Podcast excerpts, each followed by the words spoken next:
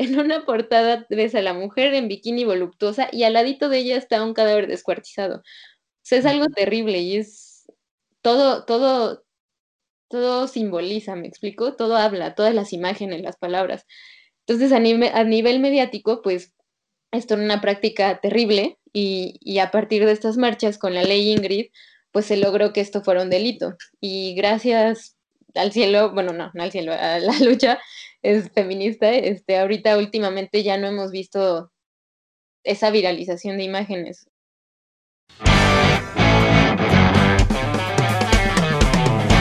Bueno, pues bienvenidos al episodio número 28 de Transmisión Qualia. El día de hoy estamos con una gran invitada y amiga de hace muchos años. Eh, ella es Janine Paez, eh, que nos va a hablar eh, sobre feminismo. Bueno, más bien, vamos a hablar con ella de, feminismo, pero antes que nada me gustaría que nos platicara un poco de su background, porque ella es actriz, es activista, periodista y, una, y un estuche de monerías. ¿Qué tal? de los domingos. Muy bien, bienvenidos. ¿Qué tal, Janine? Daniel, ¿cómo están? Bien, Todo bien. Muy bien. Todo muy bien, gracias por, por aceptar la invitación, Janine. Y este, la verdad es que estamos muy entusiasmados por, por tener esta plática contigo, que se va a poner así muy interesante.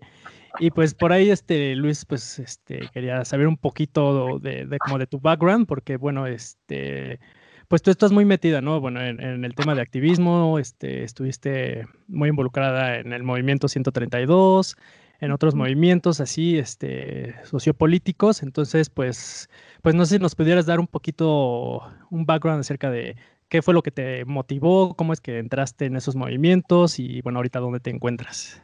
Claro, este, pues digamos que es un poco a veces como accidentado, o sea, no es algo que planeas, pero desde que estaba en la carrera, pues ya estaba en la especialidad de periodismo y evidentemente pues vas estudiando casos, este, pues no sé, que se desarrollan en la historia política de México y vaya, como periodista y pues la verdad a mí me indignaban muchas cosas, pero yo no sabía qué hacer como con esa emoción, solo me sentía muy okay. sensible y como muy empática con esas cosas, eh, pero pues no sé, uno ves las noticias o pasa cualquier cosa, pues yo siempre estaba muy frustrada, la verdad me afectaba mucho, pues como a nivel personal, a pesar de que yo no lo estuviera viviendo.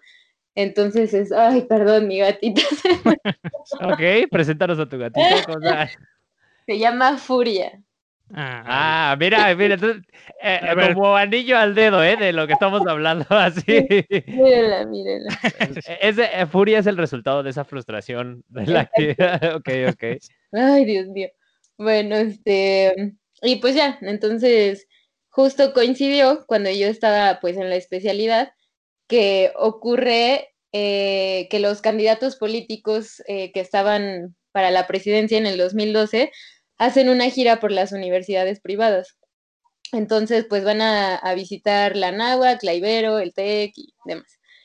Pero justo Peña Nieto fue a la Ibero y fue cuando los alumnos pues se organizaron por, por lo que había pasado en Atenco y pues hicieron una manifestación muy pequeña dentro de la universidad, pintaron la, la fuente con, pues, con agua roja eh, y se manifestaron ellos y al día siguiente los titulares de los periódicos eh, decían que pues que fue un, un intento de boicot orquestado por gente vieja del PRD y de Morena y no sé qué, entonces pues a los alumnos de la les indignó muchísimo porque decían, güey, no, no tenemos nada que ver, ¿Puedo, ¿Puedo, usar groserías? Discúlpenme. Sí, no, ya, de hecho ya tienes una multa. Luego, sí, primera una... advertencia.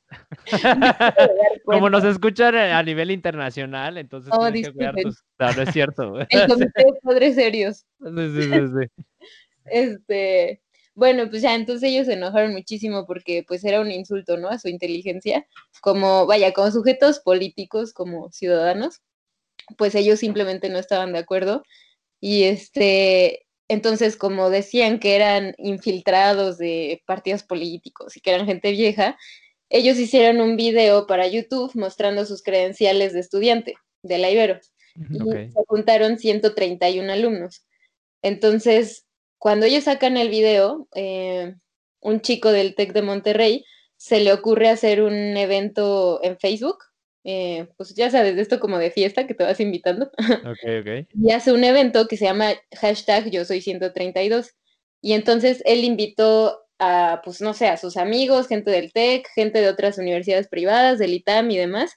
Y entonces él decía, nosotros como estudiantes de otras universidades privadas, que tú tengas como, como el mismo pensamiento que esos alumnos de la Ibero, que no estés de acuerdo con el régimen político que ha dominado al país, que no estás de acuerdo como con las prácticas del PRI, que en ese momento eran muy claras y sobre todo lo que estaba pasando con los medios, ¿no? O sea, los periódicos, los titulares, Televisa, etcétera, pues tú te estás asumiendo el, el 132, ¿no? O sea, son 131 alumnos de la Ibero Ya, y yo, que estoy de acuerdo con lo que ellos hacen, me considero el 132.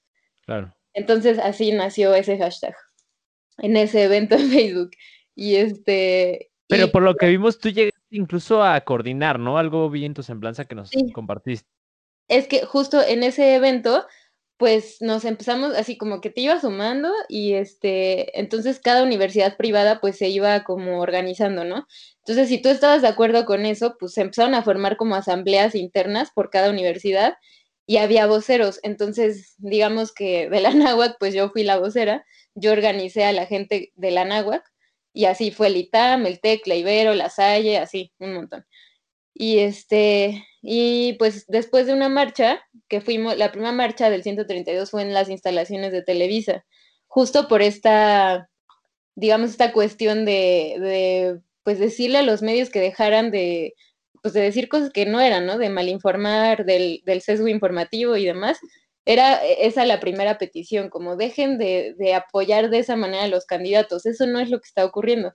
Entonces, pues ahí digamos que ese movimiento pues nació en las privadas y creo de alguna manera que eso fue lo importante en el sentido de nunca, todos los movimientos políticos siempre se habían dado en la UNAM y en el Poli. Nunca había sucedido esto, digamos que eso fue como lo histórico, ¿no? Pero a final de cuentas hay que estar muy conscientes que pues somos, éramos gente privilegiada. Ok. Entonces, eh, pues cuando llegan los estudiantes de la UNAM y del Poli a sumarse al movimiento, pues eso fue una explosión muy grande, o sea, ya no era algo que, que pudieras controlar, o sea, éramos muchísima gente y además de todas las corrientes, pues ahora sí que filosóficas y políticas y hay de todo, ¿no? Ok. Entonces, este, pues ya nosotros nos consideramos una coordinadora interuniversitaria en la que pues íbamos tomando como decisiones dentro del movimiento, pero te digo, ya eh, llegó un momento en el que el movimiento era tan grande que eso ya no se podía. O sea, ya simplemente era como, ¿estás de acuerdo con lo que el cómo empezó el movimiento y te asumes así? Bueno, pues vamos a ir por aquí, ¿no? Pero la verdad es que, o sea, el 132 llegó a todos los países. Había células del movimiento en Nueva York, en Alemania. O sea, era algo inconcebible. Entonces, pues ya no es como decir, ah, bueno, pues todos van a pensar igual que nosotros y todos van a querer lo mismo. O sea, había mucha pluralidad. Sí, me imagino. Oye, bueno, es que quiero preguntarte que ahí eh, eso es lo complejo, ¿no? O sea, porque al final de cuentas, cuando empiezas eh, o cuando eres partícipe de algún movimiento con cierta agenda, pues, pues está padre, ¿no? O sea, todos, con, todos congenian con, con ello, pero ya cuando se empieza a diversificar, pues no sé, o sea, si empezaste por, si algo, lo que te impulsó al principio fue una frustración, o sea, ahora te enfrentas con la frustración de que quizás ya hay como, como dijiste, una pluralidad y, y entonces empiezan a chocar, ¿no? Ahí como tú lo, lo experimentaste. Ujú. Eh, pero, digo, era pregunta, pero, Ah, perdón. ¿qué pasa, pero no, pero es que, de hecho, para no meternos tanto en eso, Sí, claro, claro. Eh, de ahí cómo te fuiste al, al feminismo. Em, pues justo, bueno, en el, en el movimiento, em, pues yo tenía muchas amigas que, bueno, la mayor parte, digamos que de gente que participa en el movimiento, pues eran estudiantes de filosofía, de ciencias políticas, como de derecho, periodistas y demás. Entonces yo tengo muchas amigas que dentro del movimiento empezaron justo como también a señalar cosas, pues cuestiones de género, ¿no? Y muchas de ellas, eh, bueno, algunas tienen asociaciones civiles y las que son estudiantes de, bueno, ya en este momento ya no, ya trabajan, pero en ese momento eran estudiantes de ciencias políticas, pues estaban haciendo, no sé, su servicio social en el Senado y cosas así, pero empezaron como, pues como exigir cosas, me explico, a plantear peticiones de, de equidad de género, de lenguaje, de muchas cosas.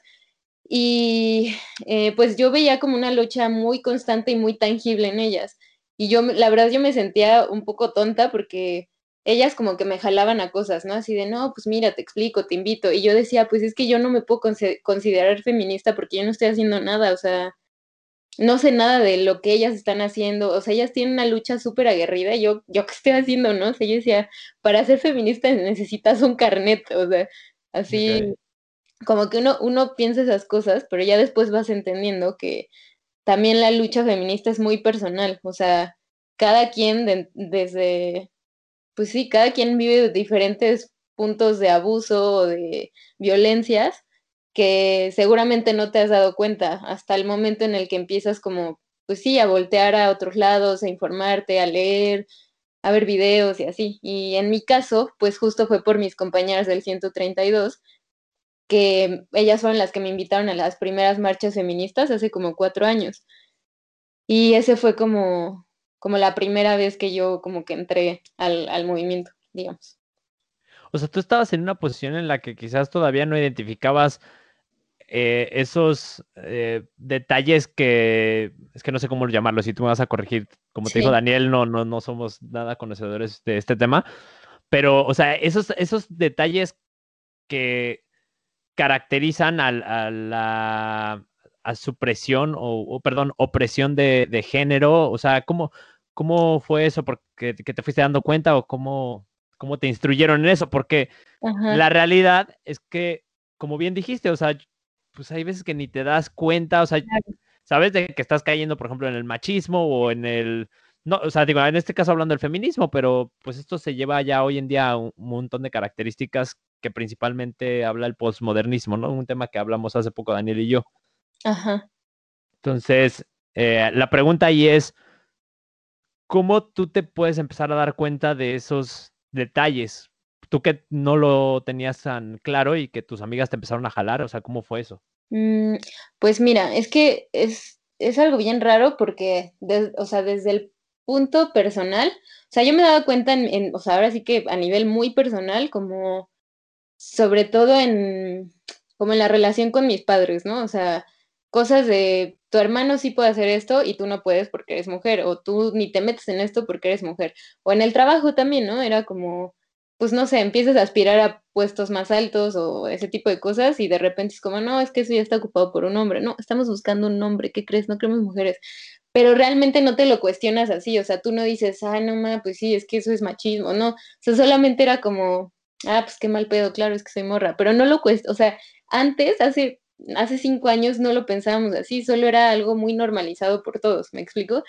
Y en ese momento a mí lo que me pasó fue que cuando me invitaron a, la primera marcha feminista que fui, hace, te digo, hace como cuatro años, eh, iban mis amigas en la cabeza del contingente, ¿no? Digamos, de la marcha, con una chica que se llama Yakiri Rubio, que pues fue como de, igual de las primeras en como en exponer estas violencias, porque esta chica, eh, pues la violaron, pero ella, bueno, la, la, llevaron a un motel y ella mató a su agresor en el, en el acto. O sea, ella se pudo defender y lo apuñaló y el, el tipo murió, este, y a ella la metieron a la cárcel. Entonces fue toda una lucha como de, evidentemente, de abogadas y de activistas y de periodistas, de documentar el caso porque pues ella fue una víctima y ella solo se defendió, ¿no? Digamos, pues para poder vivir. O sea, ella pudo haber terminado muerta, ¿no? Pero pues ella sacó la garra y luchó y demás, y entonces cuando ella salió de la cárcel, este, porque evidentemente fue una injusticia, pues se volvió ya como un estandarte, ¿no? Entonces, ella también empezó a, pues, a, buscar este, pues más apoyos y apoyar a otras víctimas y demás, y ella encabezaba esa marcha y estaba con mis amigas. Eh, cuando yo estaba en la marcha, pues yo la verdad estaba sorprendida porque yo, a mí no se me olvida su mirada, o sea, yo veía sus ojos y es que es algo, o sea, que creo que ninguno de nosotros que todavía, o sea, que afortunadamente no hemos pasado por algo así, como que no lo, no tenemos eso en los ojos, me explico, o sea, ella vivió algo horrible, mató a alguien y se ve algo distinto en la mirada. Entonces, cuando yo la veía, yo decía, es que yo, o sea, ¿yo qué? Yo soy, o sea, como que yo decía, yo no sé ni por qué estoy marchando en el sentido en el que yo decía, güey, ella la violaron, o sea, como que me sentía muy privilegiada en ese momento de decir, pues, a mí qué me han hecho, ¿no? Pero ya después, conforme empiezas, pues bueno, ese digamos fue mi primer acercamiento, pero ya poco a poco empiezas a leer, empiezas a ver videos, a ver, pues la información está ahí, ¿no? Y evidentemente como si hubo como un, un boom mediático del feminismo, pues empiezan a ver infografías, empiezas a ver en redes sociales qué es el machismo, qué son los micromachismos, qué tipos de abusos existen y demás. Entonces tú solita poco a poco te das cuenta de, güey, he recibido un chingo de abusos a lo largo de toda mi vida y ni cuenta me había dado.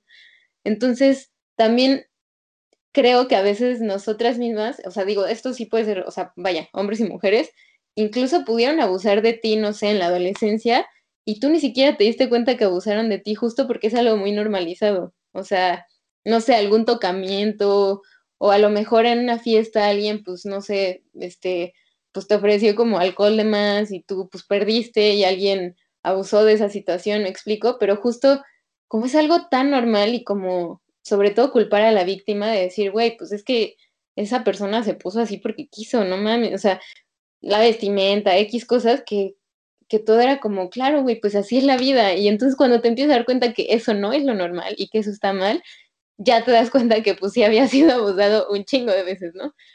Y creo que así nos ha pasado pues a todas las mujeres, desgraciadamente.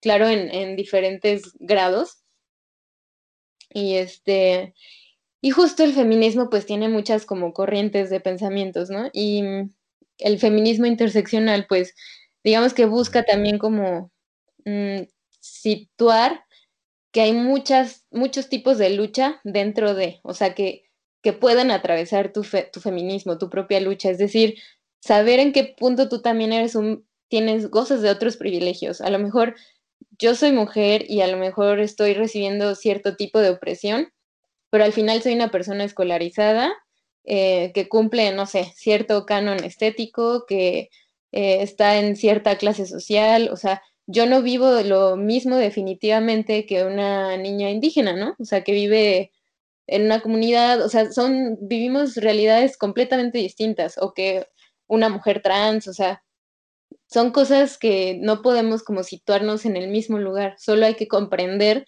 que estamos atravesados por diferentes violencias, ¿no? Sí, oye Jenny, yo tengo una pregunta, o sea, has, mencionado ahorita un, par de palabras que creo que son así clave en, el tema del activismo, que es reconocer y comprensión, ¿no? Y eso indica que pues es un reconocimiento de eventos pasados y este, o de actitudes y comportamientos pasados que hoy en día vemos como repulsivos, ¿no? Y eso pues siempre ha pasado, ¿no? Incluso pues también con el tema de, pues ya hoy si compramos muchas bolsas en, en el supermercado, pues eso, o sea, siempre va como cambiando la, la moral y se va expandiendo, yo creo que la, la moral, ¿no? Y, y, en eso pues este, emerge un reconocimiento, ¿no? De que pues nos, teníamos errores, ¿no? En el pasado y que igual no los no los podíamos este, observar, ¿no? Y creo que gran parte del activismo, o sea, además de involucrarse en temas políticos, eh, pues también es en este cambio de conciencia, ¿no? A nivel social, que creo que es una labor, pues sumamente, yo creo que incluso podría ser hasta más complicado, ¿no? Que la parte política, porque bueno, la parte política sí está involucrada mucho la burocracia, la corrupción, la poca transparencia, eh, pero al final sigue siendo práctico, ¿no? En cambio, cambiar la conciencia colectiva de una sociedad o de todo, todo el mundo, porque este es un movimiento global, el feminismo, pues sí requiere este, mucha, mucha persuasión, ¿no? En sentido de, pues como tú dices, ¿no? Las infografías, mostrar información, obviamente cada vez hay más libros hablando acerca del feminismo, existen los colectivos que tú, bueno, eres confundadora de un colectivo que se llama Violentas, ¿verdad? MX. Sí, entonces, eh, con todo esto, o sea, te quiero preguntar también, ¿en qué, qué rol tienen los colectivos como este para hacer este cambio, sí político, pero de conciencia social, ¿no? Y cómo es que lo logran. Claro, pues, mm, pues cada colectivo es distinto. En, en nuestro caso, la verdad, fue algo como muy espontáneo. En realidad no teníamos, o sea, sinceramente no fue como algo de, tengo esta meta y tengo este objetivo y quiero, o sea, eh, este colectivo lo, fundamos una amiga y yo. Ella es diseñadora y la verdad, o sea, en realidad la de la idea fue ella, ¿no? Ella un día, pues todos los días platicábamos de estas cosas y estábamos muy indignadas y demás. Y ella un día me dice, oye, ¿sabes qué? Acabo de abrir una página en Facebook eh, que quiero que sea de feminismo y la voy a empezar a nutrir con mis ilustraciones, porque pues es diseñadora e ilustradora. Y me dijo, me gustaría mucho que tú, que, está, que has estado muy involucrada en la vida política y activista y demás, pues que le entraras conmigo. Y yo dije, como, por supuesto que sí. Y entonces, pues yo más bien, como lo mío es escribir, pues yo me ponía a escribir, pues lo que me salía, ¿no? O sea, si un día en la noche se te ocurre, no sé, un poema o, de plano te echaste una investigación o lo que sea, pues solo era como ir ahí, este, depositando pensamientos, información y demás. Y al principio era algo muy íntimo, porque solo, pues, invitas como a tus conocidas y pues puras mujeres, digamos. y, y pues no sé, de repente empezó a tener como mucho, pues, este, ¿cómo se dice? Como mucho crecimiento orgánico y de repente cuando empezamos a ver eso, pues lo empezamos a nutrir cada vez más de contenido y, y, de plano pues era como, o sea, tenemos que ir a las marchas y tenemos que ir a tal lugar a documentar y a levantar información, imágenes y demás. Y sobre todo en las marchas, eh, cuando compartíamos, el, pues, ahora sí que nuestras propias fotos y videos, pues se empezaron a viralizar muchísimo. Y de repente de un día para otro ya teníamos 10 mil likes y de repente ya teníamos 15 mil y ahorita ya creo que estamos como en los 30 mil, no sé, de repente, o sea, creció así exponencialmente en días, ¿no? Pero sobre todo eran en las manifestaciones, en, las últimas manifestaciones que han sido como las más violentas, ¿no? Las más mediatizadas. Em, te digo, no empezamos con un objetivo fijo, simplemente era como compartir información que a nosotros nos había servido, pero cuando empezó a ocurrir esto, pues nos buscaban, además de otros colectivos que querían hacer ciertas alianzas o de compartir información, proyectos, lo que sea, talleres, sobre todo talleres. Eso es bien padre porque se crean redes de mujeres eh, que están buscando apoyo y, o sea, dar y recibir apoyo. Entonces, pues hay de todo tipo, ¿no? Tanto acompañamiento para el aborto, este, atención a víctimas, simplemente, no sé, talleres de defensa personal o feminismo para niñas, o sea, hay un montón de cosas, ¿no? Que se van como tejiendo estas redes y pues se van como viralizando en, los colectivos. Y pues lo, lo que fue como muy padre fue que a partir de esto nos empezaron a llegar muchos casos de chavas, o sea, chavitas, así, que te escriben al Facebook y te dicen, oye, ¿sabes qué? Es que he visto su trabajo y la verdad es que me dan mucha confianza y me gustaría que me ayudaran a difundir mi caso. Y pues te cuentan cosas muy fuertes, ¿no? Y te pasan todo el expediente y las denuncias y las fotos y demás. Y entonces pues empieza como esta denuncia pública, ¿no? Porque pues desgraciadamente lo, lo frustrante es que nunca, a pesar de que denuncies y a pesar de que te acerques a las instancias correspondientes, pues no hay justicia, ¿no? vivimos en un país totalmente impune y, además pues de, que estamos acostumbrados a culpar a la víctima y entonces muchas veces pues lo único que queda es digamos la justicia social, ¿no? O sea, pues sí, y entonces eso digamos que lo buscan mucho las víctimas y sobre todo chavitas mm, o adolescentes. Entonces de esa manera creo que empezamos como a hacer la labor con el colectivo y fue algo muy espontáneo. Oye, y hablando de eso, o sea, como digo, yo sé que se han logrado muchas cosas, pero quizás, bueno, no, la verdad es que no lo sé, por eso lo pregunto. O sea, eh, sí, estoy especulando porque se ve la gran lucha, como bien mencionas, pero me refiero a que no sé eh, tal cual cuál ha sido el avance. O sea, que decir, ah, pues es que el feminismo ha, pues, transformado, eh, no sé, la, la forma en la que nos en la, en, la, que nos conectamos o no sé, en, en, el ámbito laboral, pues ha logrado estas ventajas para las mujeres, no sé, o sea, no, no, que ahí qué, es lo que principalmente ha logrado el feminismo. Repito, sé que han sido muchas cosas, pero pues sí. muchos como yo no lo tenemos así como muy presente, ¿no? Sí, claro, pues mm, creo que, o sea, definitivamente de, de que empezaron estas marchas hacia acá, eh, se ha visibilizado por completo esta problemática, ¿no? Gente que antes no, o sea, y lo digo, la verdad, un poco mm, por el medio en el que estaba yo acostumbrada a estar, que pues, vaya, vengo de una universidad privada, que es la náhuac, entonces, como el tipo de gente, pues, que convive ahí, la verdad es que es gente que sataniza mucho las marchas, la protesta social, que simplemente, o sea, la visión de de, esta, de estas problemáticas, pues es muy corta, ¿no? Porque es solo ver tu realidad y decir, güey, el que sale a marchar es un naco, y pónganse a trabajar y pinches huevones y no sé qué, y toda esta, esta cuestión. Y ahora, con todo esto que ha ocurrido, de verdad que creo que, o sea, tengo la mayoría de mis compañeras de la náhuatl y de este tipo de, estrato social, todas están a favor de las marchas feministas, han salido a marchar, o sea, gente que yo en mi vida me imaginé que iba a salir a una protesta, yo la vi, en las últimas marchas feministas las vi en la calle al lado de mí, o sea, y de verdad que había de todo, ¿no? Señoras rubias, este, de las lomas y de todo, o sea, o sea en verdad fue algo impresionante ver a tantas mujeres en la calle eh, de todas las realidades, ¿me explico? Entonces, eso creo que es un avance muy grande, eso es algo que, pues yo la verdad nunca imaginé que fuera a pasar. El problema es, claro, entenderlo de raíz, ¿no? No solo salir a, marchar porque sí, ¿no? Este, y entender nuestros propios privilegios, pero bueno, esa, esa es una parte. Y eh, pues se han logrado, o sea, a nivel de legislación, pues está la ley Ingrid, que ocurrió, no sé si ubican el caso de esta chica que fue muy mediatizado porque se, viralizaron las fotos de su cadáver, que pues fue una violencia extrema.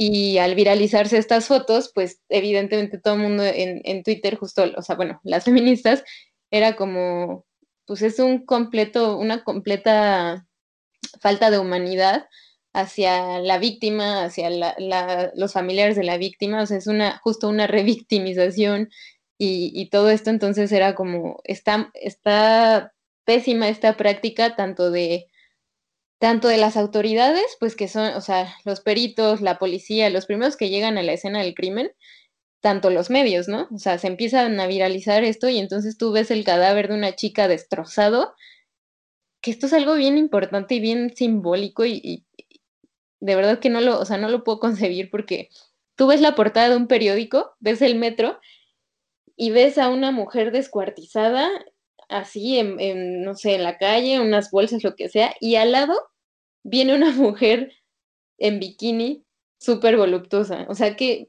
a nivel semiótico, ¿qué te está diciendo eso? O sea, es, es, carne, no es nada más, no es un ser humano, es carne para consumo. O sea, ¿cómo, cómo, o sea, en una portada ves a la mujer en bikini voluptuosa y al ladito de ella está un cadáver descuartizado? sea, es algo terrible y es todo, todo, todo simboliza, me explico, todo habla, todas las imágenes, las palabras. Entonces, a, a nivel mediático, pues esto era una práctica terrible y, y, a partir de estas marchas con la ley Ingrid, pues se logró que esto fuera un delito. Y gracias al cielo, bueno, no, no al cielo, a la lucha es feminista, este, ahorita últimamente ya no hemos visto esa viralización de imágenes. Al menos yo he estado como buscando mucho en los últimos casos que ha ocurrido y no he visto de esa manera, ¿no? Que, que ocurra. Pero bueno, está esta ley Ingrid, la ley Olimpia, que ahorita ya este, ya pues ya es un delito a nivel federal que se compartan tus nudes, que es algo, o sea, ¿por cuánto tiempo no fue una, una venganza, ¿no? De, ah, no vas a hacer lo que yo digo, pues voy a, a viralizar tus fotos desnuda. Y, y pues esto ya es un delito a nivel federal. O sea, han habido muchos avances en poco tiempo, sin embargo, no es suficiente, ¿no? O sea, a final de cuentas, los feminicidios siguen ocurriendo y la violencia de género sigue ocurriendo y pues nos atraviesa a todos, a hombres y mujeres. Oye, y hablando de eso, o sea, por ejemplo, ¿estas leyes es, aplican únicamente para mujeres o es para ambos eh, géneros? Mm, no, es para ambos géneros, o sea, vaya, no es este, si, si viralizan tus nudes, por ejemplo, o sea, evidentemente también. Sí, digo. Yo, digo para ya saber, no, no es cierto. Este, no, ok. Oye, pero ¿sabes qué? Hay una pregunta que. Ahora, ¿puedo, ¿puedo decir algo que puede ser hasta medio controversial con esto que acaba de suceder ahorita? O sea, incluso. O sea, si, si tratamos también de así de, pues de, de llegar a la raíz y cuáles son los, eh, los comportamientos que nos pueden llevar. No estoy diciendo que esto que acaba de pasar puede ser así como un comportamiento así de como machismo este, y todo eso, ¿no? Pero por ejemplo, ahorita el tema de el nude de Luis causó un poco de gracia, ¿no? Ajá. entonces, creo que no, no o sea, eh, eh, creo que pues no estaría totalmente igualado mencionarlo como un de una mujer, ¿no? Entonces, el hecho de que sea más gracia y que no te lo tomes en serio de un hombre, pues eso quiere decir también que puede ser un problema pues más grande, ¿no? Así más, más social que no nos estamos también tomando en serio así, este, pues todos, todos los problemas, ¿no? Si vamos a decir que nuts es un problema, o sea, siento que pues también el hecho de que nos reíamos así de, de esto, pues puede ser también ¿no? parte del problema, ¿no? Bueno, yo, o sea, yo pensando también en, en esta onda de la raíz y de buscar así la raíz del problema, pues sí, sí puedes llegar así a muchas como conclusiones, ¿no? Y, y, eso puede, ah, puede beneficiar, pero también puede luego así como este, ser perjudicial, porque pues también luego no hay, no hay, no, este, como como un fin, ¿no? De, de, raíces que puedan así provocar este problema, no sé si me di a entender. Creo que sí, no sé si, no sé si entendí del todo, pero me, bueno, esto que, que acabas de decir me recuerda mucho, no sé si llegaron a ver un, un post en Facebook de mm, como, como portadas de revistas que justo eran muy risorias porque era como no sé, eh, un hombre en la portada y decía como 50 maneras de hacer a tu esposa feliz, este, vístete sexy cuando ella llegue de trabajar, como este tipo de cosas que para las mujeres es muy normal y que justo cuando lo transportas al revés, es, suena, es como, pues te cagas de risa porque es como lógico, pero sin embargo, ¿es por ahí o no? Sí, sí, sí, sí, sí, sí, es por ahí. Este, pero a lo que voy es que también el hecho de que sea como, a lo mejor más gracioso en el caso de los hombres, eso habla de que pues obviamente no es tan común en el de los hombres y en el de los hombres quizá, pues también, o sea, como nos causa más gracia a nosotros, pues no nos afecta, ¿no? Que, que nuestros nuts estén al aire, ¿no? Y eso va a hacer que pues si a nosotros no nos afecta, pues también a... No le vas a dar la, no le vas a dar la importancia. a eso es a lo que voy, ¿no? Entonces, pues también creo que, o sea, eh, o sea, sí lo veo como complicado esta onda de encontrar la raíz, así de, de todo esto, porque si es meterte así a, analizar así cada acto, ¿no? Y cada, o sea, si, si uno cree que todo es este, que, que, también el lenguaje influye muchísimo así en la forma en cómo las sociedades este, este, se degeneran o se generan o regeneran.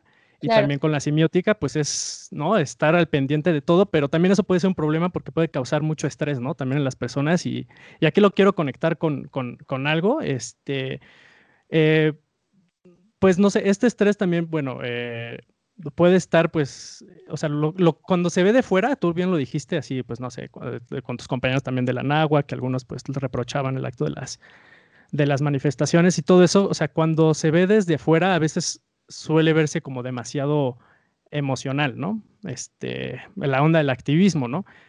Pero yo creo que por eso preguntaba, este, también, pues, cuáles son, ¿no? Este, las formas para lograr, por ejemplo, que haya pasado la ley Olimpia, pues eso es un gran cambio, ¿no? Este, que de la conciencia social haya habido una aplicación legislativa y una reforma hacia nivel federal, pues eso es un gran logro, la neta, ¿no?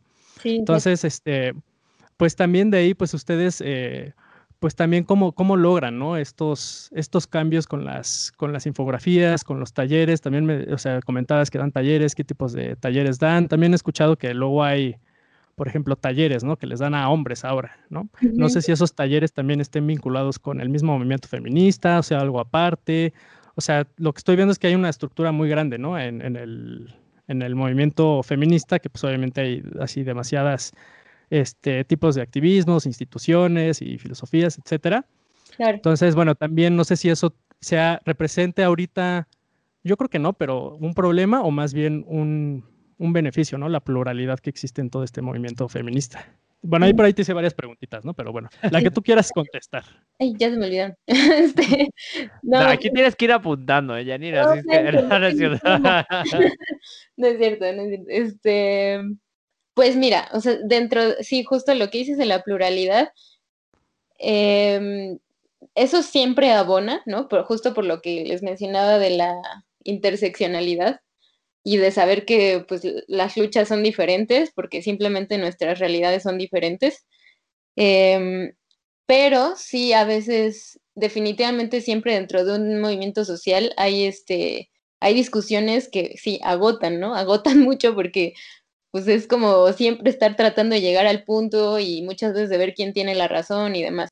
Y dentro del feminismo, pues evidentemente también entre los feministas pues también hay como muchas discusiones porque están las feministas radicales que pues ellas no, no apoyan como la lucha de, de, las mujeres trans porque ellas dicen que pues que no son mujeres, me explico biológicamente. Entonces también hay como muchas cuestiones, ¿no? O sea, muchos tipos de pensamiento que es como, pues ellas no tienen Mm, no menstruan, no tienen una vulva, no pasaron lo mismo que nosotras pasamos y, justo como una cosa de, son otra vez hombres tratando de apropiarse hasta del querer ser mujer, ¿no? O querer mm, ser otra vez protagonistas y demás. Y entiendo muchos puntos de eso, que son, o sea, no digo que sean inválidos, pero también creo que, híjole, está muy cañón meterse ahí porque yo creo que no tienes tú ninguna autoridad moral para decirle a alguien cómo se debe sentir, tanto su orientación como este, pues con el género que se identifica, ¿no? Puede que no te identifiques ni con, ni con ser hombre ni con ser mujer, o sea, existen ya muchas cosas, ¿no? O sea, como definidas de este género no binario, queer, todas estas cosas que la verdad yo no estoy tan informada en ese tema, pero justo ahorita estoy como tratando de leer más de esas cosas porque no quiero hablar ignorantemente ni ofender a nadie en ese sentido, solo yo respeto mucho como la lucha de cada quien, pero pues hay muchas muchas discusiones dentro de, ¿no? De qué sí es, qué no se debe apoyar, pero al final pues creo que cada quien hace lo que puede con lo que tiene y este, y también hay cosas urgentes, ¿no? En, vaya, o sea, nos están matando. De hecho, ahí eh, es, quizás voy a entrar en un tema un poco delicado. Sí. Eh, pero es que también, y lo hablo obviamente desde una perspectiva de hombre sin eh, afán de ofender, más bien es con afán de, aprender, porque estoy seguro que muchos hombres eh, pueden situarse como en la misma posición en la que, desde la que te voy a hablar en este momento. a veces no solo en la agenda feminista o en los movimientos feministas, sino en todo el activismo o, quizás toda esta nueva cultura posmodernista aplicada que, se está dando hoy en día, pues puedes percibir hasta cierto punto un poco hasta como de, de sed de venganza, ¿sabes? Eh, a veces siento, y lo, lo, digo por lo que a veces he escuchado, e incluso de los libros, de hecho, Daniel estaba platicando de un libro que leí hace poco, precisamente de todas estas teorías del posmodernismo aplicado que entraba la, la teoría queer, el postcolonialismo, el feminismo y todo esto. Y, digo, este libro lo hacía más abordando desde una posición crítica, ¿no? No tanto de una posición de apoyar, pero, pero me di cuenta de eso que a veces se llega a percibir algunas eh, agendas con un, pues quizás con un motor detrás eh, con un poco de, de, rencor, que digo, es, es, obvio y es válido, pues obviamente, sí, como bien dijiste, ¿no? Nos están matando, pues sí, o cómo no vas a traer ese rencor, pero, pero también eh, se he escuchado y a veces hasta yo lo, he pensado y, estoy seguro que puede ser también por ignorancia de que dices, pues es que yo no me siento como machista, ¿sabes? Yo no, no siento, en mi caso tú sabes que tengo dos hermanas, entonces, pues más, más aún no, no siento que haga ese tipo de acciones que seguro las he de hacer inconscientemente y por una cuestión ya de costumbre, como bien lo mencionaste. Claro. Pero a veces, pues no lo tienes a un nivel ni siquiera, eh, pues sí, consciente, ¿no? Y, y, te repito, se, se, siente a veces también como, como un poco de venganza. ¿A qué me refiero? Que ah, no sé, me tocó ver un video de, de, de, de hecho, en un documental en, Netflix, este, creo que era en el de, eh, ¿cómo se En pocas palabras, o, este, o Explained, eh, en el que hablaban del activismo y en el feminismo pasaban eh, el video de algunas mujeres que decían, les, les preguntaban, oye, ¿qué podemos hacer los hombres para apoyarlas? ¿no? Y dicen, no queremos a los hombres que ni se presenten, o sea, como muy muy tajante la respuesta, repito, la entiendo. Sí. Pero a veces ahí como que ya se siente como en lugar de un vamos a, generar una igualdad, es como vamos a generar un desplazamiento. A veces, eh, hablándolo vulgarmente, sería como un ahora va las nuestras, ¿no? Entonces, repito, yo no, no, no, no estoy diciendo que vaya por ahí, pero más bien por eso es mi pregunta. Este tipo de, pues sensación o, esta percepción que, que podemos llegar a tener algunos ¿Tú cómo podrías explicarla o cómo podrías abordarla desde la posición del feminismo? Pues mira, yo creo que justo como decía Daniel hace rato, sí hay muchas, este, muchas corrientes, muchas estructuras y muchos tipos de esfuerzos y demás. Este, como te comentaba, como les comentaba hace rato de, de la marcha en la que estaba Yakiri Rubio, que les digo que vi como la, la rabia en sus ojos que yo no había visto en una persona así. eh, en esa marcha precisamente, cuando había hombres que se intentaron sumar a la marcha, pues como apoyando el feminismo y la protesta y demás, y las mujeres los corrieron y los corrieron así de se me van, pero ahorita empiezan los chingadazos, ¿no? Y, yo en ese momento me asusté mucho porque dije, chale, pues ¿qué, ¿por qué, qué mala onda si quieren apoyar? Evidentemente yo no entendía un carajo en ese momento, ¿no?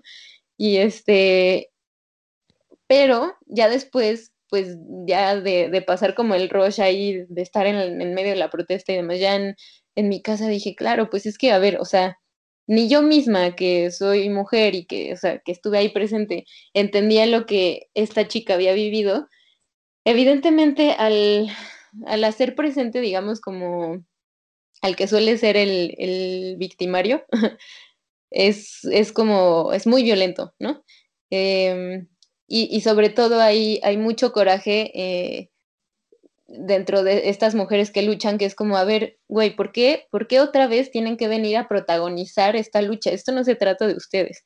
Somos mujeres luchando por mujeres, este, tratando de hacer cambios, de hacer conciencia, de exigir justicia, de que esto no se quede impune, pero otra vez vienen los hombres a quererse meter y a querer violentar, y esto lo hablo muy concreto de, por ejemplo, esa manifestación, ¿no? Está ocurriendo en muchas. este, Que, que, es como a fuerza quieren meterse y a fuerza quieren ir como, no sé, o, o, también, por ejemplo, pasa con los medios, ¿no? Que mandan a reporteros y es como las mismas, los mismos colectivos feministas les mandan comunicados a los medios de si van a cubrir la marcha, manden reporteras, por favor, manden, tienen reporteras, ¿por qué mandan reporteros, no? O sea, solo es como una, una cosa de, de que no vengan otra vez a violentar, a querer protagonizar o sea, esto es como, es de las mujeres, ¿me explico? Y, mm, digamos que un tipo de corriente, o sea, hay lo que le llaman más como el feminismo liberal, no, este, a lo mejor no apoya tanto una postura de vamos a, a excluir, a segregar y odiar a todos los hombres, sino se puede dialogar, se puede informar, pero también se está en contra de que tenemos que educarlos, es decir, como mujeres siempre, a muchas, o sea, muchas este, chicas que están pues en la lucha se enojan porque dicen, güey, es que ¿por qué me tienen que venir a preguntar qué es el feminismo, qué quiere, qué pedo, qué pedimos? O sea, hay un chingo de información en internet, hay libros y no son capaces de meterse a investigar ellos solos o de hacer una autoevaluación. Y esto hay como, como cierto coraje de decir, las mujeres, o sea, la educación siempre ha recaído en la mujer. Las mujeres son normalmente las maestras, las que están encargadas de la educación básica, este, son las, las mamás las que educan en casa, o sea, ¿por qué siempre tiene que ser ese papel el de la mujer? Nosotros no los vamos a educar, hagan su trabajo, métanse a investigar, métanse a leer, hay un chingo de información en internet y entonces como que desde ahí empieza el coraje, ¿no? Ahora, que hombres se quieran como que sumar a la, a la lucha y decir, güey, yo también soy feminista, yo las apoyo y así, también ah, pues a muchas les da mucho coraje porque es como de, güey, seguramente tú también has hecho algún tipo de, de violencia, ¿no? Este, ay, sí, siguen ahí, sí, ¿verdad? Sí, sí, sí. Sí, a la que no vemos es a ti. No, yo sí, yo sí los veo a los dos, ¿eh? ¿Ah, sí? Ah, bueno, yo no la veo, pero pues no importa. Yo no te veo a ti. ¿A quién? ¿A mí? seguimos escuchando. Ah, ahora sí ya, ya se trabó. Hola, hola. Sí, sí, ¿no? Ahí está. Ya. Ya. Bien. Este. Ah, bueno, entonces. Eh, Dios, ¿en qué me quedé? sí, de, de, lo, de que no nos vienen a enseñar. O sea, ah, de que eso es lo que da más coraje, ¿no? O sea, que la, la, mujer siempre ha traído esta posición más de enseñar. Exacto. Y pues como porque, que digo, ya me hiciste sentir un poco mal porque al final no, no, nada. No, yo sé, yo sé. Este... bueno, te digo, hay mucho, muchos tipos de pensamientos. Sinceramente, o sea, sí, sí cuestiono este rol, evidentemente, pues sí, ¿no? Sí que dices, claro, sí, eso siempre ha pasado, pero muchas amigas feministas y yo decimos como, bueno, creo que esto también es de cada quien, ¿no? Te digo, a nivel personal. a mí sinceramente no me molesta dialogar y, y, cuando se me acercan amigos o quien sea, ¿no? A preguntarme, a mí sí me gusta contestarles y sí me gusta como generar esta conexión, porque creo que sí debe de haber un acompañamiento y no, o sea, no es lo mismo tener solo la información ahí a empatizar con una persona que te lo esté diciendo, ¿no? Justo como lo que decía, lo que decía Daniel, ¿no? Desde cómo generas esta conciencia, no, no solo a través de infografías de información ahí como flotando, sino hay muchas maneras de hacer un cambio como significativo, ¿no? Em, ajá. Ah, oye, y en el caso, por ejemplo, ya así, ya político, ahí ustedes también en la colectiva este, se meten ya en temas políticos o es más en la cuestión de educación del feminismo y toda esta onda de la conciencia social. O, o sea, en, el caso de tu colectiva, así en específico, este, ¿en qué están más involucrados? O sea, en la parte política, en el cambio social, en ambas, o en la parte artística, tú que eres este, actriz, y pues me imagino que involucras luego, bueno, por ahí creo que en tu semblanza, ¿no? También este, haces un poquito de, de performances y este, con un, hay una crítica social y todo eso. Entonces, este, ¿tu colectiva ahorita en qué se está enfocando más? Mm, pues ahorita, o sea, Violentas siempre ha estado como enfocado en la, en la difusión de la información y de tratar de acompañar pues los, los testimonios, ¿no? A lo mejor no es que nosotras vayamos como a darle atención a una víctima, pero de canalizarlas con las personas adecuadas, este, de proteger y de crear redes, digamos, a nivel colectivo, ¿no? Y también, pues un poco como medio de comunicación, a lo mejor no estamos como tan consolidadas, pero pues ya tenemos una base fuerte y en ese sentido, pues siempre que vamos a cubrir marchas o cualquier tipo de, evento o de manifestación, lo, que sea que ocurra, pues justo es como empiezas a, validarte como un medio serio, ¿me explico? O sea, ya no es como ahí un fake news que te va a aparecer, sino es, son personas que pues están como dándole a un lado objetivo, digámoslo así, ¿no? Digo, nunca se puede ser totalmente objetivo, pero pero como algo más de darle seriedad, ¿no? Pero sí es más de difusión de información, de crear redes y de acompañar. Ajá.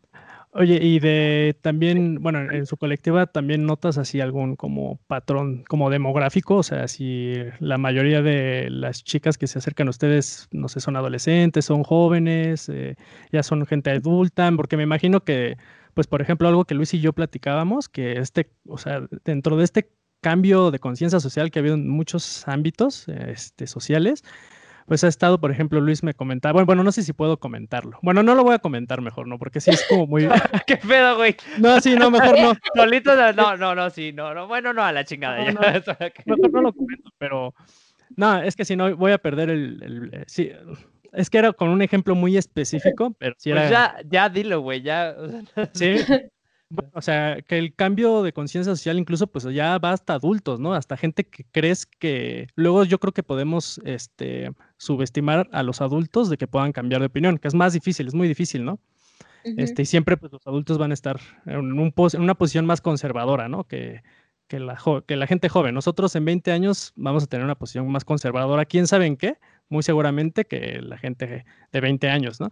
Y a lo que voy es que, por ejemplo, en este cambio de, pues, de conciencia, pues, este, bueno, pues, tú me comentaste, Luis, que pues tu abuelita, ¿no? Al final, este, pues cuando creo que falleció tu abuelito, pues tu abuelita te comentó que pues quizá, o sea, le gustaría divorciarse, ¿no? Antes de eso, ¿no?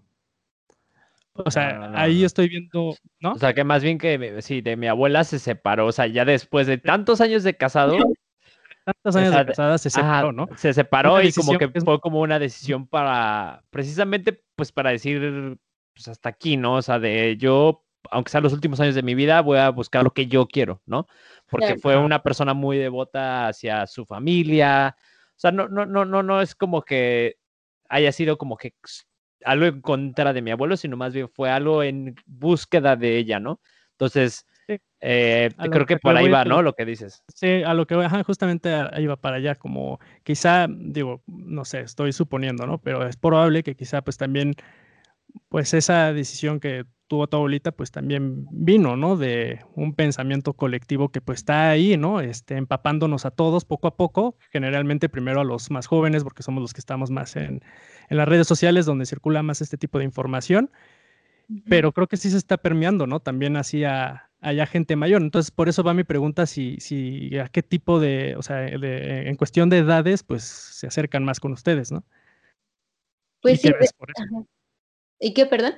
Ah, y, y, si tienes alguna como conclusión, observación acerca de eso, ¿no? Del por qué sea de, esa, de esas edades, ¿no? Sí, pues sí, definitivamente adolescentes, o sea, chavitas. Normalmente son chicas entre los 15 y, no sé, 21 años, ¿no?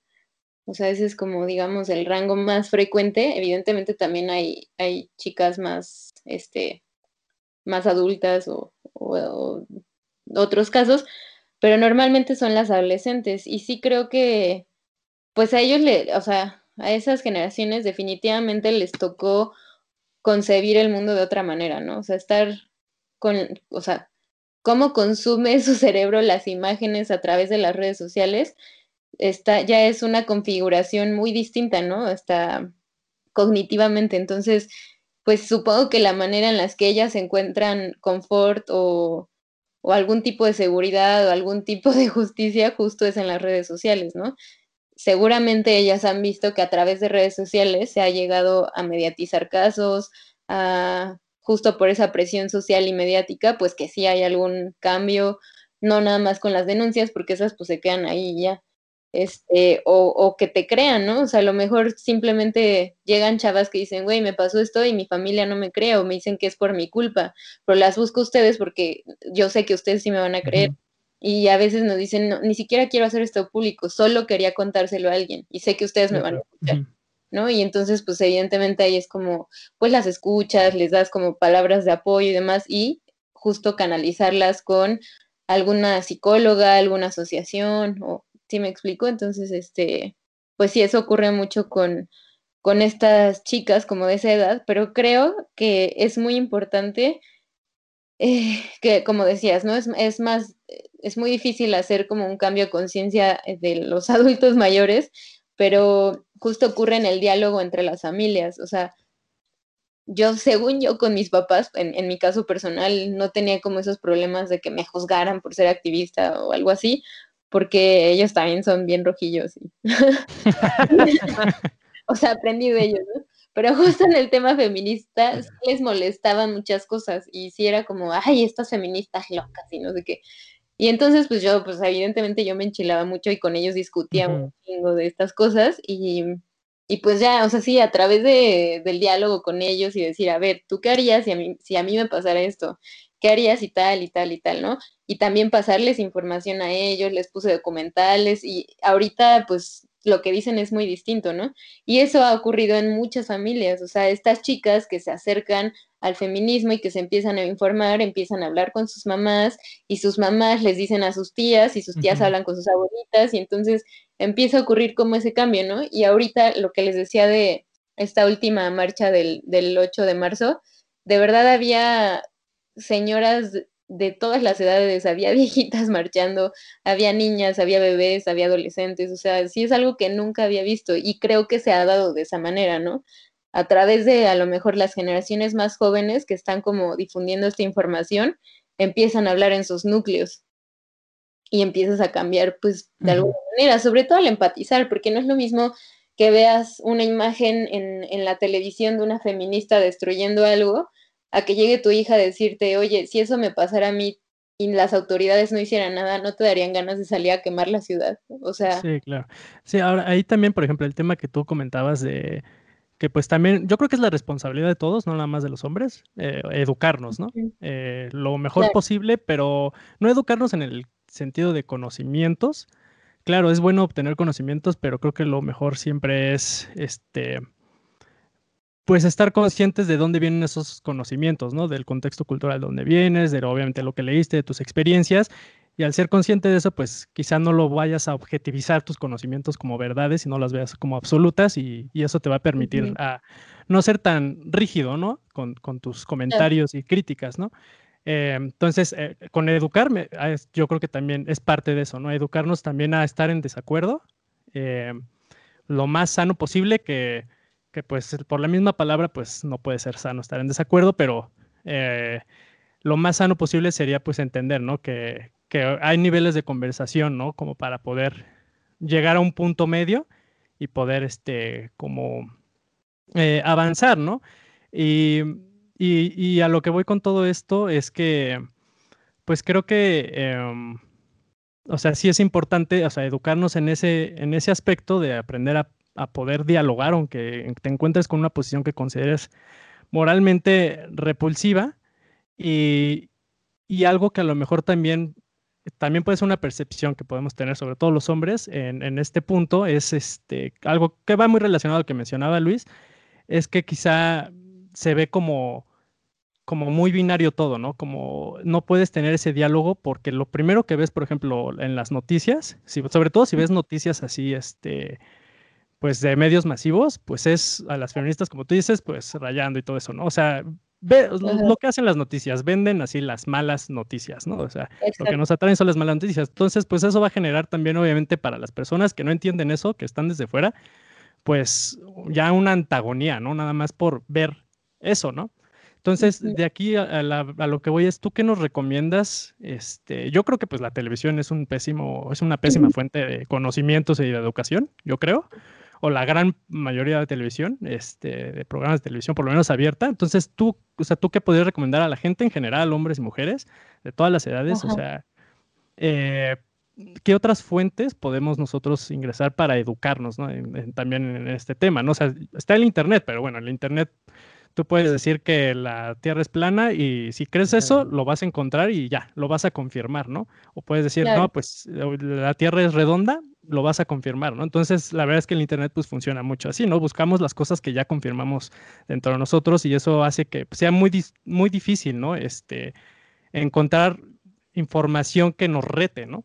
Entonces, ¿tú qué información podrías o qué fuentes de información nos podrías dar que puedan retar así a cualquier persona a que le cambie la perspectiva en cuestión del feminismo, ¿no? Claro, mm, pues mira, hay muchos, hay muchos textos y muchas, este, o sea, bueno, a ver, a nivel, digamos, como, como de diálogo y algo más como terrenal, creo que sí es muy importante acercarse a los colectivos, ¿no?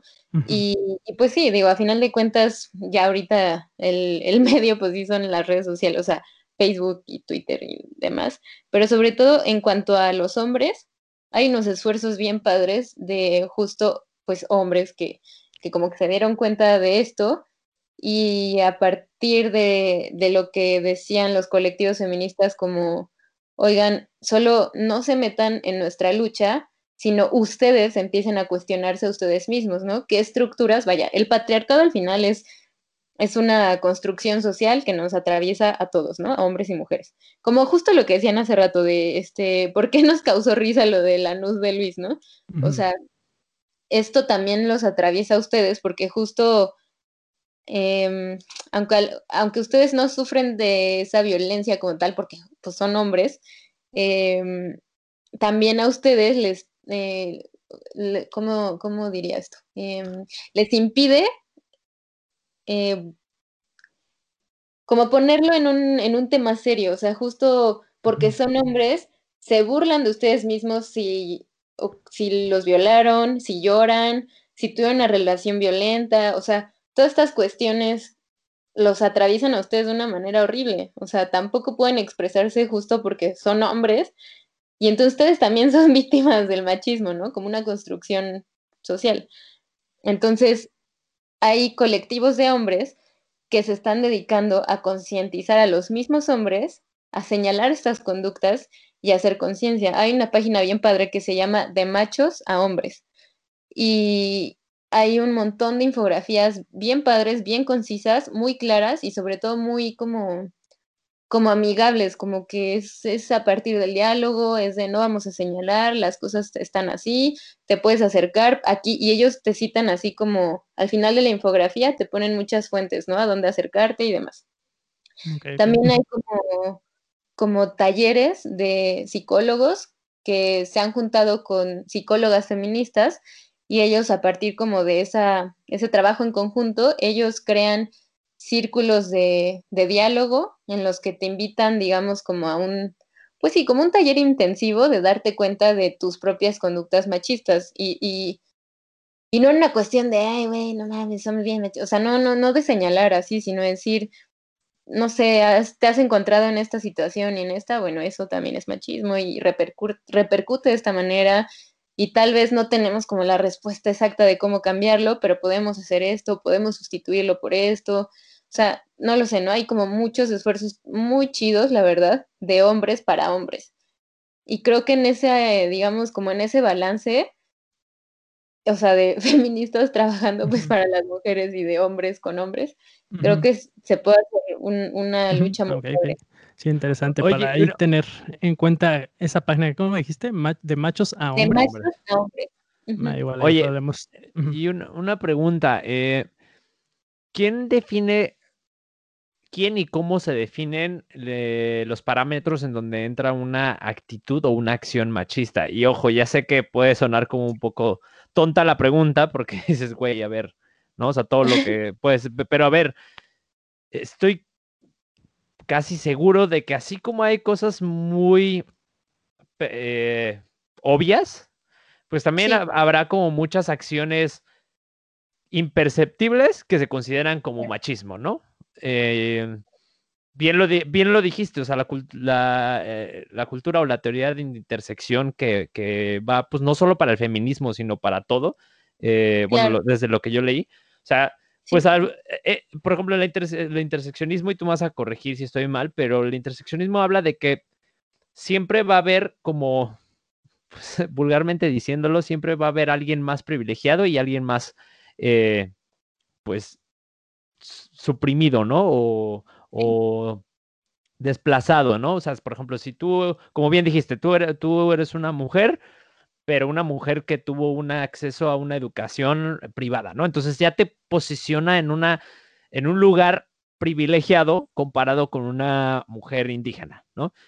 Entonces, quizás esas cosas, pues, al final de cuentas, lo que está proponiendo esta teoría es que ya por default, pues ya traes eso. Y entonces, si eres hombre blanco en universidad privilegiada, eh, no sé, eh, todo lo que podría hacerse así como casi el top top del privilegio, pues eso ya es automáticamente estar en una posición, pues sí, de, de, ventaja sobre, sobre los demás. Y, ahí es, por eso me preguntas quién y cómo define eso, porque también, si, ¿estás de acuerdo que si tú, o sea, el, establecer como este tipo de patrones, o sea, entiendo por qué se hace para, para realmente atacarlo lo más tajante posible, que realmente se lleguen a hacer esos cambios, pero también, pues, puedes ver la otra parte de las personas que es como, puta, güey, yo no he hecho nada, ya nada más porque nací así, pues ya estoy como en esta posición. Y eso va, pues, para hombres y mujeres, ¿no? Bien lo dijiste. O sea, no, aquí ya no estoy hablando de, un género ni nada, sino simplemente de, cómo se establecen esos, eh, pues, esos reglas o, esas estructuras en las que se basan estas teorías. Entonces, no sé si nos puedes compartir eso. Sí. Mm, pues mira, eh, en cuanto a los privilegios, creo que hay como, les voy a recomendar un, un video bien padre que la neta explica todo esto de una manera maravillosa, eh, de un chico que se llama Javi Alonso, él es español, y su video se llama La Rueda de Privilegios, está en YouTube y pues cualquiera puede como no, acceder a, él. Em, y justo es como una gráfica en la que es una, una rueda en la que tú sitúas como, a ver, yo em, soy mujer, ¿no? Digamos que como que la otra contraparte pues sería ser hombre.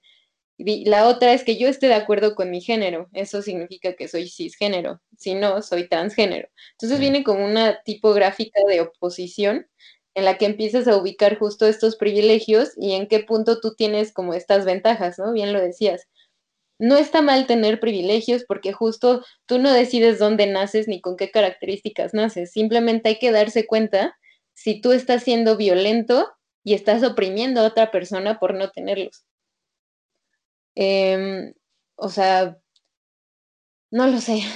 Mm, si yo soy una mujer que es cisgénero y es heteronormada, justo yo, si yo empezara a oprimir a alguien que no se identifica con su género o cualquier cosa así, pues yo estaría ejerciendo un tipo de opresión, ¿me explico? Y estás, este, pues sí, o sea, como regodeándote en tu privilegio, porque tú no estás sufriendo esa violencia.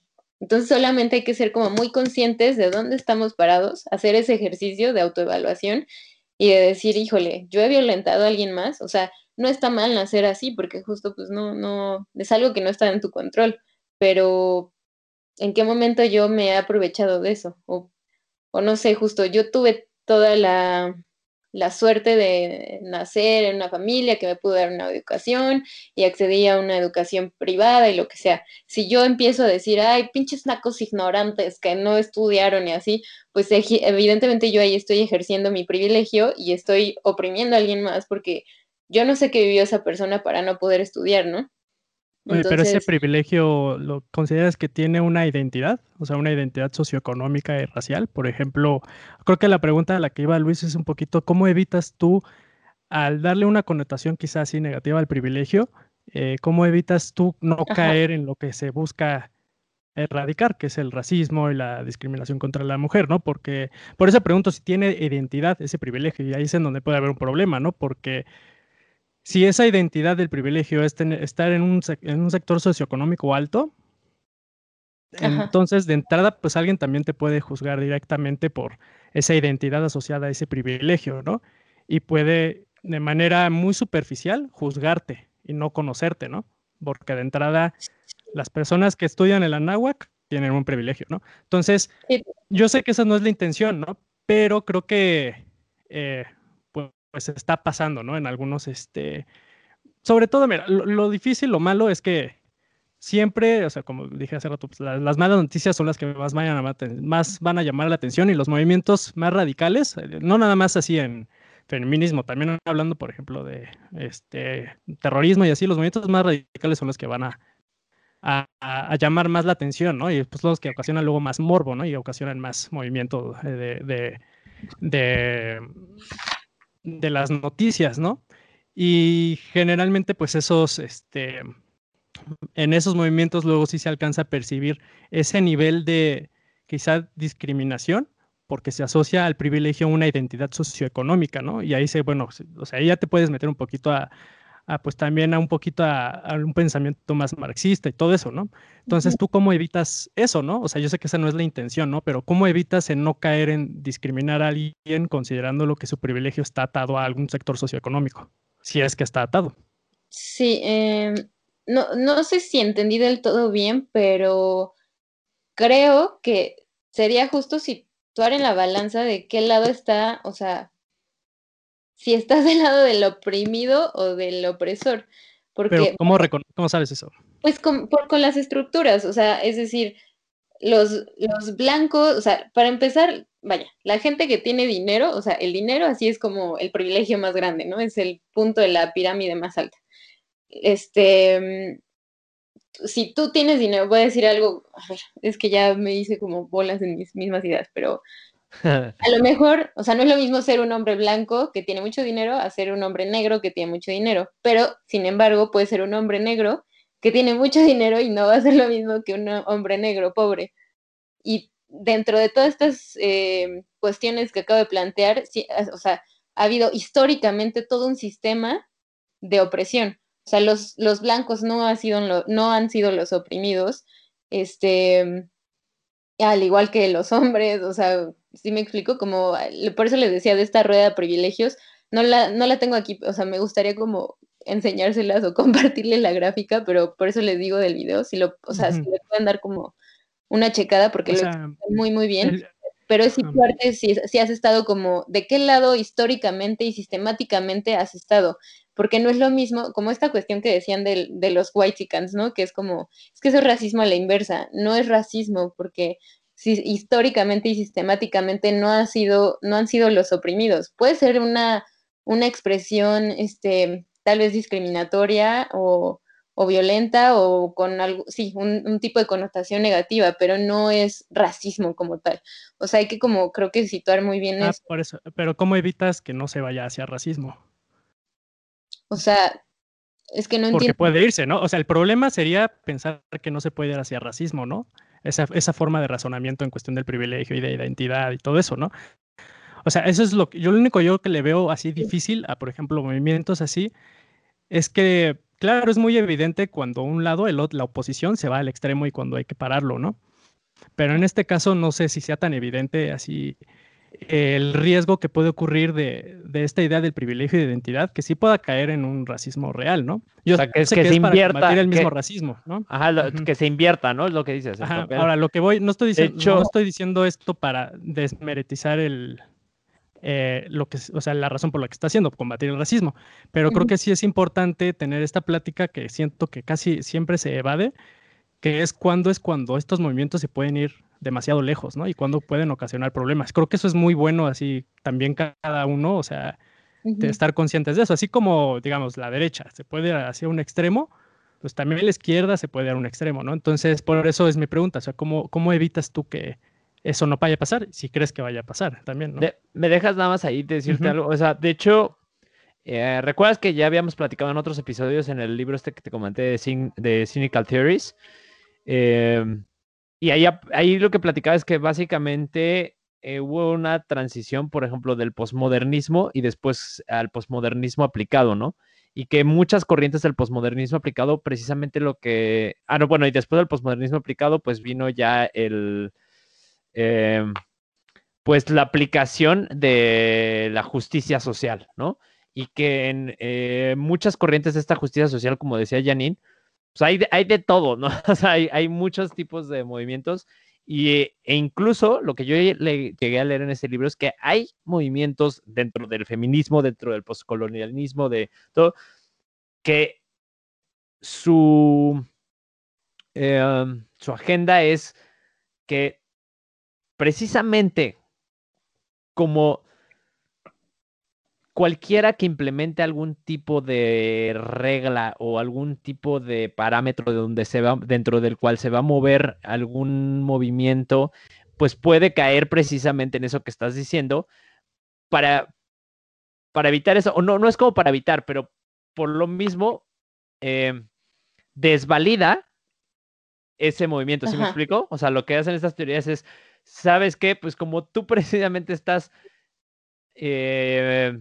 buscando limitar el, no sé, o sea, estás buscando limitar algún tipo de estructura, ya sea de género, de, eh, de estrato socioeconómico, lo que tú quieras, pues en ese momento tú te estás poniendo también dentro de una posición privilegiada. De hecho, iba más allá. De hecho, esta, esta, esta teoría lo que decía es que, bueno, o que ciertos movimientos lo que hacen es eh, de construir, ¿no? Al grado en el que desvalidan pues prácticamente todo, hasta sus mismas teorías, porque dicen que la gente que está, o sea, que por ejemplo, que estas mismas teorías o que estas mismas formas de pensamiento están basadas incluso, pues, de lo que se ha aprendido históricamente, ¿no? O sea, de, de, la educación que hemos obtenido. O sea, el hecho de que tú puedas llegar a hacer una, eh, un cuestionamiento de, de, cierta índole hacia no sé, hacia, la, hacia el patriarcado o hacia lo que tú quieras, quiere decir que tú tuviste cierta educación, eh, pues que fue proveída por ese mismo patriarcado o por ese mismo privilegio, ¿no? O sea, es algo, es, muy complejo de, porque la verdad es que es lo que yo más o menos entendí. Repito, no es de, no es todos los movimientos, no son todas las teorías, pero es que hay un montón, ¿no? Entonces, bueno, de lo que tú decías, Daniel, eso es lo que yo alcancé a leer. Ahora tú, Janine, pues dinos tú, tú la, parte que eres la experta, ¿no? Eh, pues, o sea, yo creo que, por ejemplo, en, este tema que hablamos como de del privilegio o esta cosa del racismo a la inversa y demás, que se ha, estado mucho últimamente en las discusiones este, en redes sociales. Eh, creo que es simplemente hay que como analizar bien históricamente qué es lo que ha ocurrido. Y, justo la, la, discusión es como, o sea, si lo llamas al revés, entonces tú también estás cayendo en eso, pero lo que, lo que se pelea, digamos, es como, no puede ser racismo a la inversa porque, o sea, dicen como, eso no, no existe sencillamente porque no está sostenido por la estructura de la parte oprimida, o sea, por siglos y siglos, me explico que ha sido de esa forma. puede caer en otras cosas, puede caer en violencias, en otros adjetivos, en otros lugares que hay que identificar y que no quiere decir que estén bien, simplemente no, no hay que ponerlos en lugares que no les corresponden, porque los oprimidos son otros. O sea, hay que identificar las estructuras de poder que han como pues aplastado a, la otra parte, ¿no? Eh, creo, bueno, no sé, eh, eh, ahorita me, con lo que estabas diciendo se me lo puedo como traspolar un poco a la gente que dice, bueno, pero es que si tú eres feminista y estás luchando eso por esto, entonces quiere decir que el feminismo sería como la contraparte al machismo y entonces pues las mujeres feministas están buscando erradicar a los hombres y es como o sea, homologar el feminismo al machismo, lo cual es totalmente erróneo, ¿no? O sea, el feminismo está buscando que tengas las mismas oportunidades, o sea, eh, hablando de los, de los otros movimientos o de los otros tipos como de opresiones o privilegios, creo que pues evidentemente buscarías la equidad, ¿no? Que todos tengan las mismas oportunidades o que vivas como en un mundo fuera de esas violencias, no no invertir la balanza, que ahora el oprimido sea el opresor, sino que haya una equidad. Creo que tendríamos que partir de ahí. Pero no sé si, si o sea, no sé si entendí del todo lo que estaban planteando. Sí, sí, creo que se iba por ahí.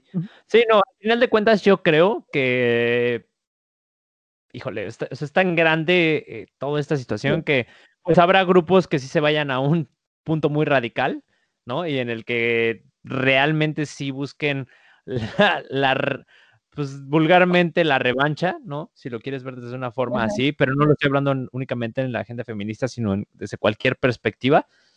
Pero es una realidad. Yo, mi punto de vista es que es una realidad que sí históricamente se ha, eh, pues sí, sí se ha movido la sociedad desde de, una forma muy opresora en, en muchos aspectos y que la única forma de erradicarlo o de al menos pues sostener, poner la balanza en un nivel intermedio, pues sí es con ciertas actitudes, incluso hasta, pues digo, lo que se ha visto, ¿no? O sea, hay movimientos, por ejemplo, en Estados Unidos, los de Antifa y estos que han hecho cosas como ya también muy, muy drásticas, pero pues quizás puede ser que esa sea la solución, porque de otra forma, a ver, si todos los seres humanos fuéramos realmente, eh, no sé, personas muy eh, introspectivas y, que lográramos hacer ese ejercicio de voltear a ver hacia nosotros y cuestionarnos y demás, pues obviamente no pasaría nada de esto, ¿verdad? Entonces yo creo que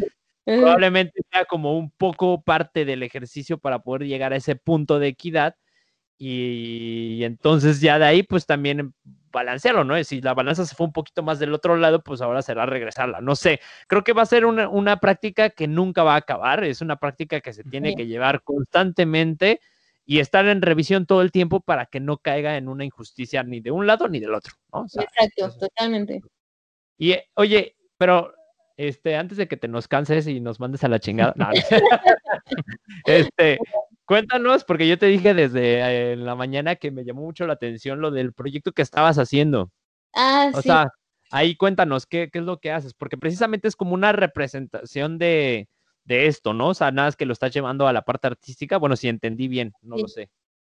Sí, justo, de hecho creo que también Daniel me lo preguntó hace rato, pero ya entre tantas cosas que decimos también ya se me fue contestarlo, pero este, sí, pues mira, bueno, evidente, bueno, como artista, pues cada quien tiene sus propias preguntas hacia sí mismo y lo que tú quieres decir, ¿no? O sea, ¿qué quieres decir? Eh, y yo, evidentemente, pues con este, como este pasado, pues yo, pues me traté como de enfocar más como estas cuestiones sociales.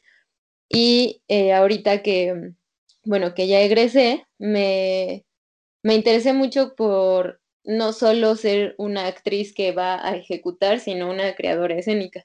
Y en mi caso, pues me gusta precisamente como con el paso del periodismo, me llama mucho la atención investigar y de alguna manera como ir a, hacer trabajo de campo, es decir, eh, desde partir de entrevistas, testimonios, a, en mi caso, bueno, mi proyecto sí es un proyecto feminista, sí habla desde testimonios de mujeres, y que evidentemente empieza desde la parte personal, desde preguntas detonadoras que me he cuestionado a mí misma y también de la misma manera pues me ha acercado a preguntarle cosas a pues amigas, a mi mamá, a tías, o sea, como de otras generaciones, pues yo para ir como nutriendo el proyecto. Eh, también todo esto eh, incluye evidentemente otro tipo de documentaciones, ¿no? Que justo también creo que me, lo preguntaba Daniel hace rato con, con, textos o fuentes que pudiera recomendar. Este, específicamente en el tema feminista, eh, no, no, recuerdo mucho, les se los paso bien por escrito, no recuerdo este, las autoras, pero un texto que habla más este, en cuestiones filosóficas, se llama Feminismos y revisa como las teorías de Simone de Beauvoir. Y este otro texto que se llama Resistencias, que revisa a Judith Butler. Y justo habla de ese de resistencias, revisa también las manifestaciones en México, o sea, está muy enfocado a México eh, a partir de lo que pasó en Ayotzinapa, ¿no? Pero se, se basa en esos o sea, justo en este punto histórico, porque habla mucho de nombrar las cosas eh, y de, o sea, de resistir como protesta, ¿no? El nombrar las cosas justo es porque cuando ocurrió lo de Ayotzinapa, que pues son los 43, en todas las marchas se enumeran, se gritan sus nombres y se cuenta del 1 al 43. Entonces habla de esto de que si no se nombra no existe, ¿no? Que hay que, hay que definirlo, hay que, hay que hacer que exista. Entonces, este, justo ese texto que es como más enfocado a México y a esta cuestión de nombrar después pues pasa como al feminismo, ¿no? ¿Por qué es importante nombrarlo? ¿Por qué es importante decir, güey, soy mujer y he sufrido esto? Y bueno, todas estas cosas. Entonces, esos textos me parecen maravillosos, que, o sea, hombres y mujeres creo que deberíamos de revisarlos. Y yo partí de ahí un poco para empezar también como mi investigación. Y este, y bueno, pues muchas cosas más, ¿no? Acercarte al cine, a documentales, películas, figuras este, arquetípicas, ¿no? Como lo es a lo mejor la femme fatal, que es un arquetipo de la mujer seductora, pero que al final normalmente es una villana, pero ¿por qué se le considera una villana? Porque utiliza su sexualidad para conseguir este, pues lo que ella quiere, ¿no? Como sus fines macabros, pero entonces también estamos castigando a la mujer que es partícipe en su propia sexualidad. Entonces, como que hay un montón de, hay estructuras que hay que cuestionar. Y este, y bueno, eso es como muy, muy de, este, de mi proyecto.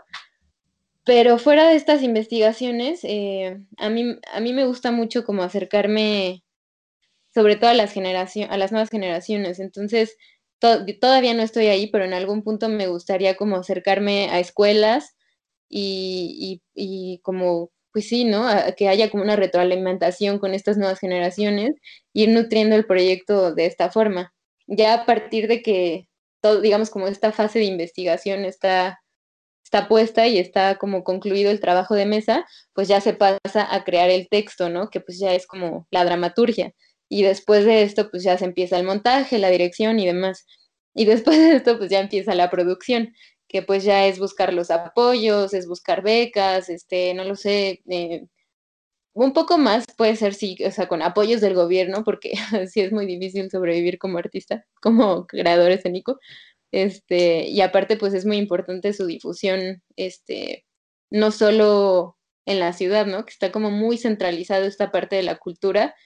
Creo que es muy importante llevarlo a otros estados, como salir de, esto, de esta burbujita que es la Ciudad de México entonces, este, digamos como que esas serían las etapas, eso es lo que traigo en mente y se está gestando en este momento, pero no solo está como este proyecto, también este, mi novio, por ejemplo, está, él está haciendo su proyecto por aparte, que tiene que ver con la lucha libre, pero justo encontró ahí unas cosas en, en su investigación, que estuvo padre porque pues, yo lo acompañé en la parte de la investigación nada más como como, digamos, en la parte de estructurar el texto y las preguntas, pues sí, un poco tal vez como periodista, pero como que le empecé a acompañar por esa parte y, y justo salió una cosa bien padre que terminó en un proyecto de buscar las nuevas masculinidades, es decir, lo que les decía, ¿no? ¿Qué estructuras los oprimen a ustedes? Como de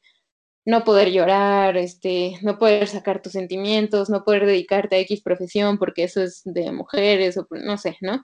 Muchas ah, cosas que hablan, por ejemplo, de, de, la ausencia del padre, ¿no? O sea, es, es, muy, muy común la ausencia paterna y cómo eso define a México, ¿no? O sea, hay un montón de estudios de cómo el padre no está presente en el hogar, o sea, ya sea por trabajar, por divorcios, por violencia, porque abandonó a la familia, simplemente una cosa permisiva que al hombre pues sí se le permite abandonar pues el núcleo familiar, ¿no? Y entonces pues los niños crecen como con un montón de, de de traumas que a la larga derivan en replicar esas mismas violencias. Entonces, pues como darte cuenta de estas constantes, él las quiso plantear en su proyecto y además pues permeado de algo bien padre que es la lucha libre y que además también es muy paternalista. Entonces, como que pues él lleva su proyecto por allá, pero lo acompaño en ciertas cosas en las que puedo yo tengo el mío y también pues de repente me hablan para otros proyectos que tienen como esta visión social y si puedo ayudar en producción o en investigación, pues me sumo. Ok, Jenny, oye, pues con esto en mente, bueno, ya estamos llegando pues ya al, final de, del episodio, este, pero con esto en mente, pues no sé si nos quieras compartir pues tus redes sociales, también este, cómo podemos encontrar a la colectiva en Facebook, en Instagram. Claro, este, pues en Instagram a mí me pueden encontrar como Nineles, Nineles, N-I-N-E-L-E-W-S, y al colectivo lo pueden encontrar como en Instagram como Violentas MX. Violentas MX. Ajá, y en Facebook el colectivo está como viole.n.tas, como violetas, pero con una N en medio, entonces es violentas. Este, y pues a mí en Twitter me pueden encontrar como ella estrella con doble A. Este, Perfecto. Ok. Cualquier cosa, pues ahí estamos. Y si quieren, ahorita les paso por escrito el link del video que les recomendaba, los textos y demás. Va que va. Sí, pues muchísimas gracias, Janine, por por darte un tiempecito acá con nosotros. Yo sé que luego te bombardeamos de muchas preguntas, pero la verdad es que sí fue una, una plática muy informativa, sobre todo, pues, o sea, Luis y yo viniendo así de, todo lo contrario a lo que tú has vivido, o sea, no nada más en el aspecto a lo mejor de género, sino también de experiencias, o sea, muy de fuera de todos estos movimientos, pues la verdad es que sí enriquece mucho, pues también escuchar a alguien que está del otro lado, ¿no? Y también viceversa, ¿no? Yo espero que pues también este tipo de conversaciones que tú has tenido nada más con nosotros, sino con otras personas, también pueda enriquecer tu visión desde adentro, pero con la visión desde afuera, ¿no? Que creo que eso es importante, que no haya como ninguna tipo como de dicotomía y binario, ¿no? Entre pues lo que es la práctica y a veces la teoría o simplemente verlo de fuera. Y la verdad pues es que este tipo de pláticas, así como con gente como tú que está muy desde dentro con la intención siempre de expresar este, su visión de vida hacia los que están como de fuera, como nosotros, pues también ayuda mucho, ¿no? También yo creo que para que estos movimientos y los, las metas que se quieren proponer estos movimientos, pues, pues sigan, ¿no? Hacia adelante. Y yo creo que pues lo de la ley Olimpia, ley Ingrid, también mencionaste, ¿sí, verdad, Ingrid? Pues creo que sí son, pues habla mucho, ¿no? También de, de que falta muchísimo por hacer, pero se están logrando cosas y es muy bueno voltear también a ver eso, ¿no? Este, las cosas bueas, que obviamente pues, Luis y yo siempre tendemos así a ver, pues es, es luego muy natural, ¿no? Irse hacia lo negativo, ¿no? Y es un impulso muy cañón así, ¿no? Que tenemos.